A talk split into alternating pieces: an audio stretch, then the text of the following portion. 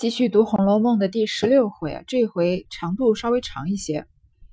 上一回啊，讲到贾琏跟王熙凤和这个赵妈妈解释省亲的事情，看来啊，他们贾家呢也要开始接元春回来省亲了。凤姐笑道：“若果如此，我也可我可也见个大世面了。可恨我小几岁年纪，若早生二三十年。”如今这些老人家也不驳我没见世面了。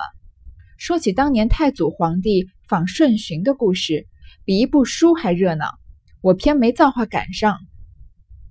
王王熙凤呀说，如果元春真的会省亲的话呢，我也会见见世面了，因为毕竟是皇室的人回来嘛。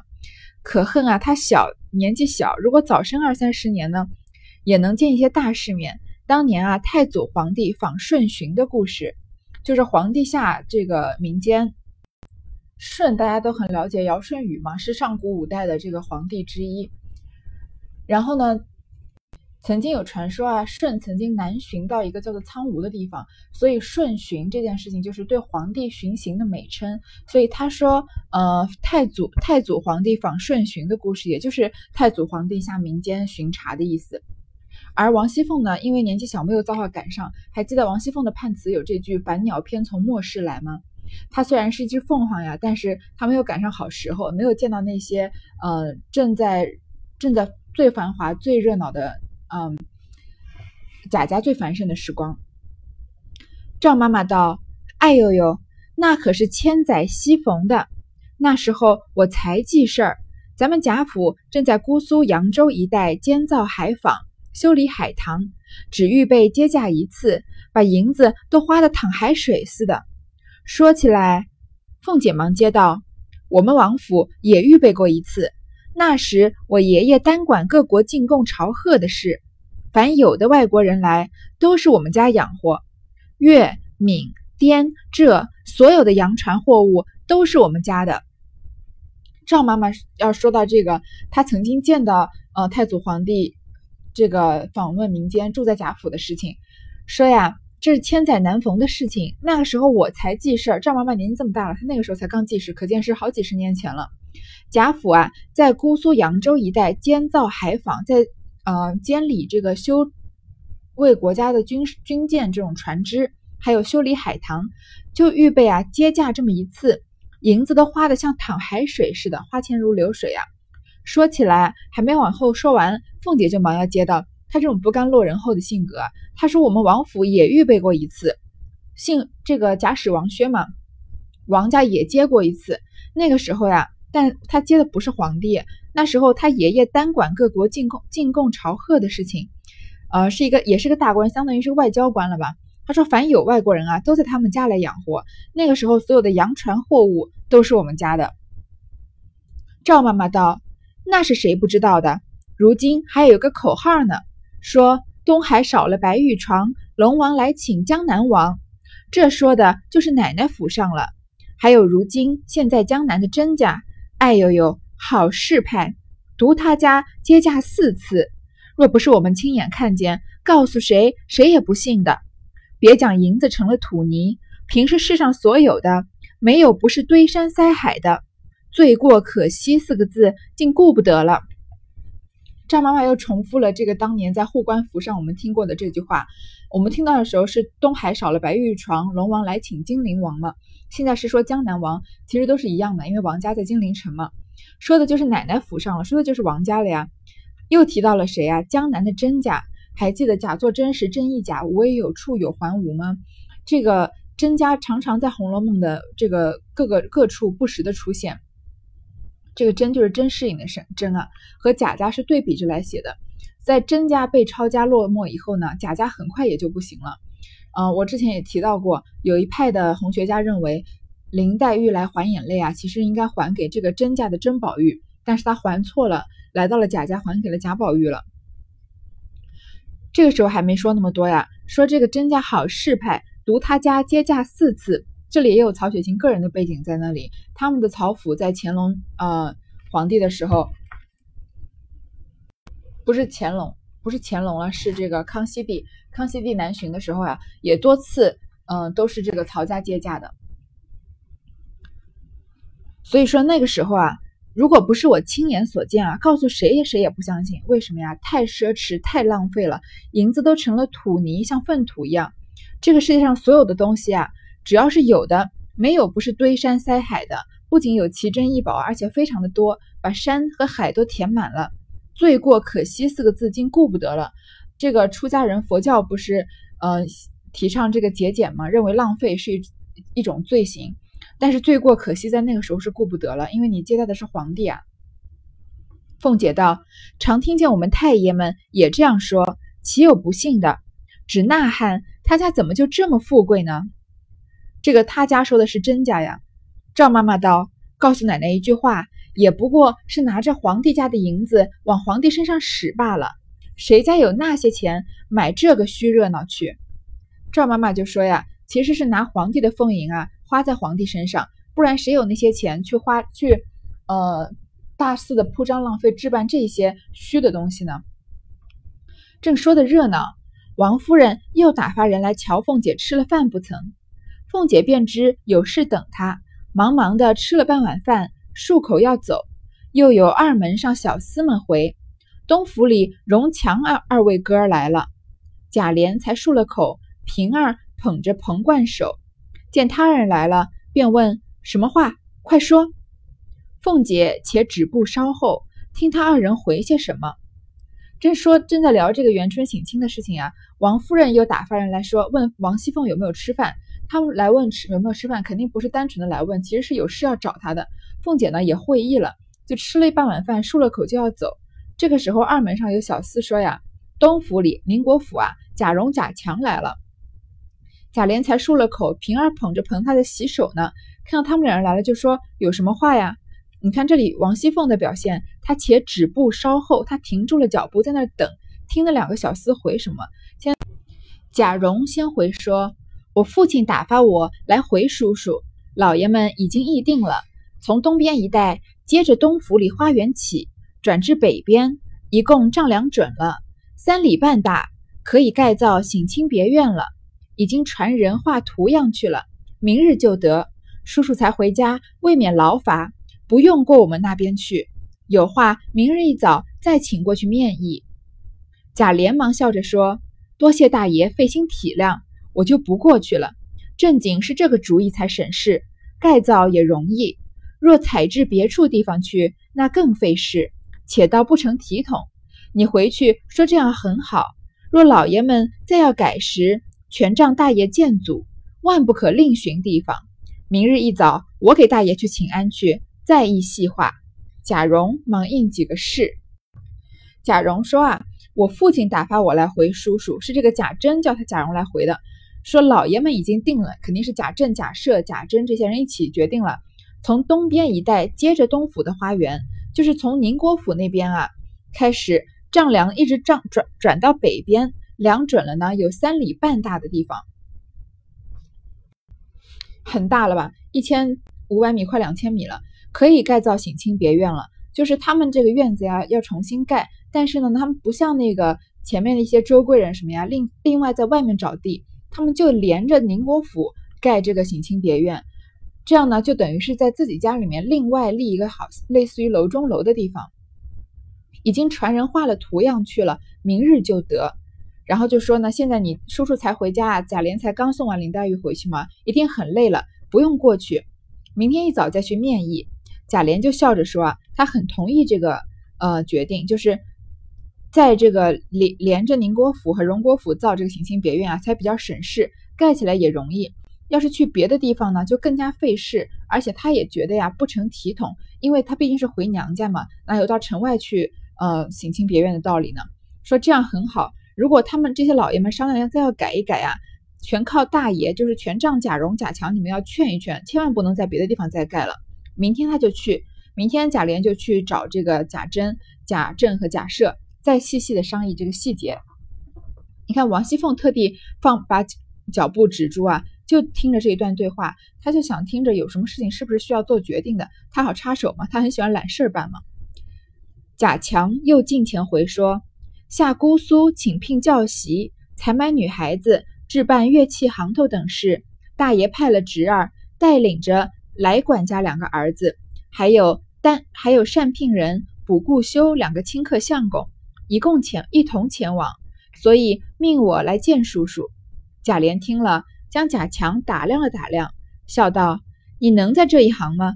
这个事虽不算盛大，里头大有藏掖的。”贾强笑道：“只好学习着办罢了。”贾强不是贾蓉和贾强一起来的吗？贾强又往前面说，贾强相当于是个贾珍的半个养子嘛。说要下姑苏，要去这个扬州城啊，请聘教习，要去聘请谁呢？专门教，嗯，教这些丫鬟啊、妈妈啊这些人规矩的这种人，或者是要教这些唱戏的。总之，总而言之，就是要那种，呃，安排，嗯，教导的这种的职位的人。然后呢，要采买女孩子。为什么要重新买新的丫鬟，要训练他们吗？还要置办乐器行头这些事情。大爷就是贾珍啊，派的侄儿，也就是贾强，他自称侄儿，带领着来管家的两个儿子。还记得这个宁国府的管家是来福和来旺吗？不知道是来来福还是来旺的两个儿子。还有谁啊？两个亲客相公，一个善聘人，前面已经出现过了，一个是沾，一个叫沾光，一个叫善聘人嘛，善骗人的意思。这边又有一个叫做卜固修，很好。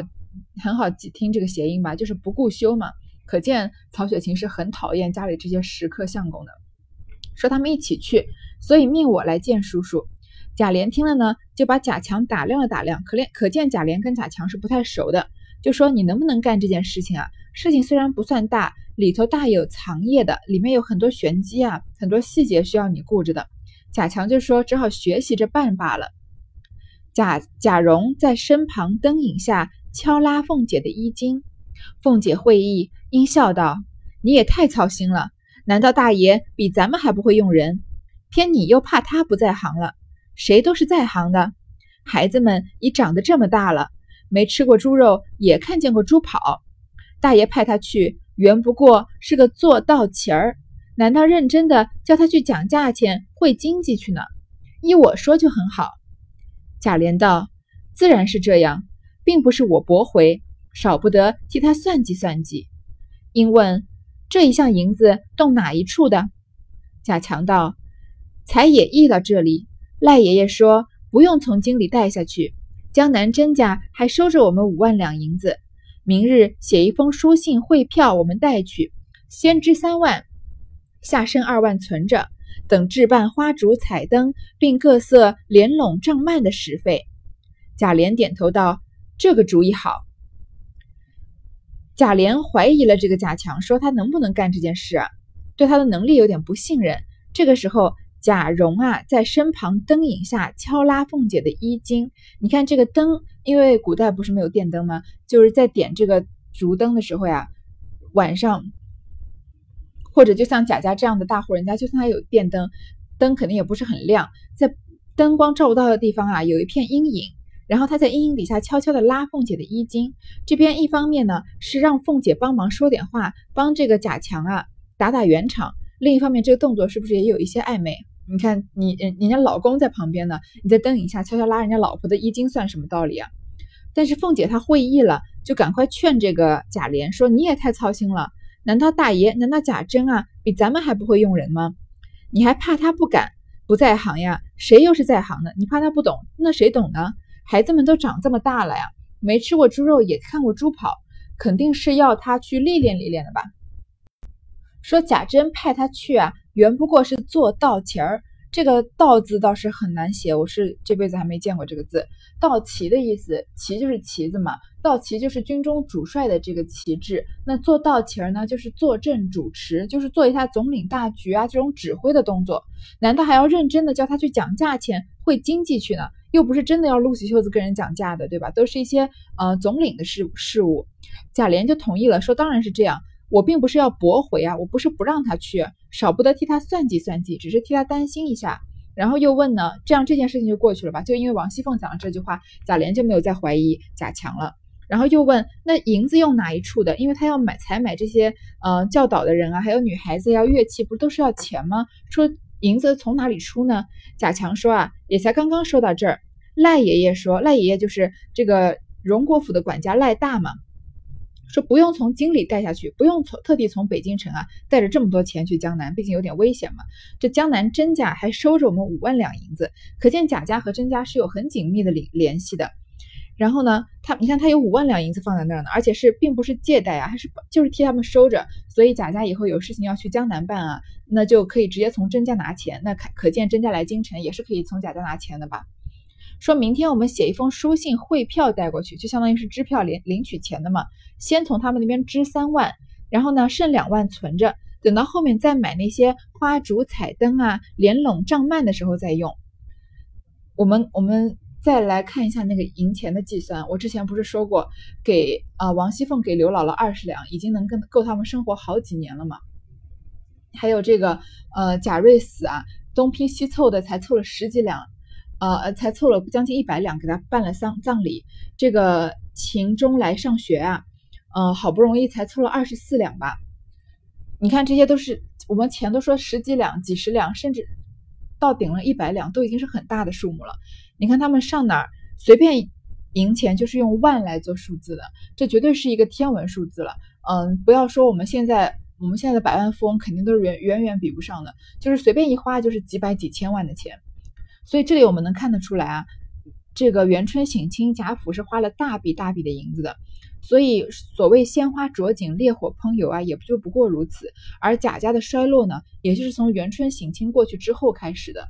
因为你元春，你看元春来就来这么一天，他们盖省亲别院，买丫鬟，买乐器，所有东西都都是全新才买的，然后花了这么多大几万两的银子。那元春走了之后，你觉得皇家会补贴给他几万两吗？当然不会，就是象征性的赏赐一些绫罗绸缎啊、宝物什么的，这绝对是一项入不敷出的这个买卖。所以啊，贾家，而且贾家之前这个荣宁国府办了秦可卿的丧事，也是办的极尽奢华之能事。其实家里的底已经很薄了，但是呃。家里的这个人富贵惯了，没有这个概念，所以还是这样花钱如流水的，也就是贾家嗯开始没落的一个标志。然后贾琏就说这个主意好，就是不要带钱啊，从北京下去，直接去江南家拿好。凤姐忙向贾强道：“既这样，我有两个在行妥当人，你就带他们去办，这个便宜了你呢。”贾强忙陪笑说：“正要和婶婶讨两个人呢，这可巧了。”因问名字。凤姐便问赵妈妈，彼时赵妈妈已听呆了话，平儿忙笑推她，她才醒悟过来，忙说：“一个叫赵天良，一个叫赵天栋。”凤姐道：“可别忘了，我可干我的去了。”说着便出去了。凤姐这个时候啊，你看凤姐这个人办事多么靠谱，她就跟贾强说啊：“既然这样啊，我有两个在行妥当人，有两个啊很适合办事的人。”你带着他们去办，这个便宜了你呢，或者说便宜了你呢，就是我便我便宜送你两个人，这两个人都是很有经验、很会办事的，办事能力很强的。你不是说你要多学习学习吗？你就带着他们去办吧。他说的哪两两个人啊？一定就是赵妈妈的那两个儿子嘛。你看赵妈妈前脚刚让王熙凤给安排工作，前面求贾琏求了这么多次，说一到关键时刻贾琏就给忘了，对吧？但是求王熙凤一次啊，吃一顿饭的功夫在求的。饭还没吃完，王熙凤已经把这个工作落实了。这里贾强也很上道啊，为什么？有人要拜托你事情，然后呃，如果如果你要帮他这个忙，他就得承你这个情，对吧？但是贾强这里多上路子，他跟凤姐说呀：“我正要和婶婶讨两个人呢。”他真的要和王熙凤讨两个人吗？当然不是，他只是顺着王熙凤的话说：“你可不要觉得是我帮了你。如果你就说好吧，好吧，那这两个人是谁啊？那我就带着他们好了。这样等于王熙凤欠了你的人情了。但是，一方面王熙凤对你来说是长辈啊，因为她的丈夫是贾琏嘛，你是草字头的，他是斜玉旁的嘛。然后他以你日后要求王熙凤的地方绝对是多了去了。这里啊，他承你这个，嗯，他欠你这个人情，面子上看看不过去，所以贾强这里说啊。”哎，正好我正好要跟你找两个人呢，那可巧了，就说不是你欠我情，是我欠你人情才对啊，因为我正好要跟你找两个人，你就正好给我推荐了两个人，真是多谢谢你了，对吧？然后就问问名字，你看王熙凤啊，其实连赵妈妈要推荐的这两个儿子的名字她都不知道呀，她还问赵妈妈，这个场面当时应该是有点尴尬的，因为我都跟你说了，这两个人办事能力很强，如果在你你心中有办事能力强的人选，你会连他们名字都不知道吗？王熙凤就是不知道，她就是敢说，贾强也不可能捅破她，对吧？赵妈妈已经听呆了话，听他们聊天啊，已经有点入神了。平儿忙忙在旁边笑着推她，她才醒悟过来，说：“这两个儿子，一个叫赵天良，一个叫赵天栋。这样，这一下子他两个儿子的工作就落实了吧？你看这三五万两的钱呀，去这个江南采办这些东西，里面肯定是大有油水可捞的吧？”凤姐就说：“可别忘了，我可干我的去了。他不是还要见王熙呃见王夫人去吗？”贾蓉忙送出来，又悄悄地向凤姐问道：“婶子要什么东西，吩咐我开个账，给强兄弟带了去。”叫他按账置办了来。凤姐笑道：“别放你娘的屁！我的东西还没出料呢，稀罕你们鬼鬼祟祟的。”说着已经去了。这个时候，贾蓉送王熙凤出来，他们俩不是关系有点暧昧的，暧昧的吗？然后悄悄的就问王熙凤说：“婶子，你要什么东西？你要从江南买什么东西吗？我啊，你就吩咐我开个账，我写个账单给这个强兄弟贾强带过去。”让他按这个账单啊置办给你。王熙凤笑着说：“啊，别放你娘的屁！这个话讲的有点粗俗。说我的东西还没出料呢，我东西都太多了，想找地方放都没地方放。谁稀罕你们鬼鬼祟祟的？”说着就走了。这里贾强也敲问贾琏要什么东西，顺便带来孝敬。贾琏笑道：“你别兴头，才学着办事，倒先学会了这把戏。我短了什么，少不得写信来告诉你。”且不要论到这里，说毕，打发他二人去了。贾强那头，贾蓉在偷摸的问王熙凤：“这里贾强也屋里，贾强也在偷摸的问贾琏呀，说你要什么东西，我顺便带来孝敬你。”贾琏也笑着说：“你别兴头，你别太过于兴奋了，才学着办事，办事还没学会呢，先学会这种缺斤少两，然后巴结别人的把戏了。”我少什么呀？一定会写信来告诉你的。这里他还是给自己讲留了一条后招吧。他可没说他不要，他说我要的话肯定会来告诉你的。现在先不要说。说着呢，就打发他们两个人去了。接着回事的人来不止三四次，贾琏害乏，便传与二门上，一应不许传报，俱等明日料理。凤姐至三更时分方下来安歇，一宿无话。事情太多了呀，回事的人三趟四趟的往这跑，贾琏却觉得很累了，就跟二门的人说呀，有什么事情都不要传进来，等到明天再说。凤姐呢，等到三更时分才从王王夫人那里回来，一宿无话，这一宿啊都没有什么事情再继续说了。好，这一回先读到这里。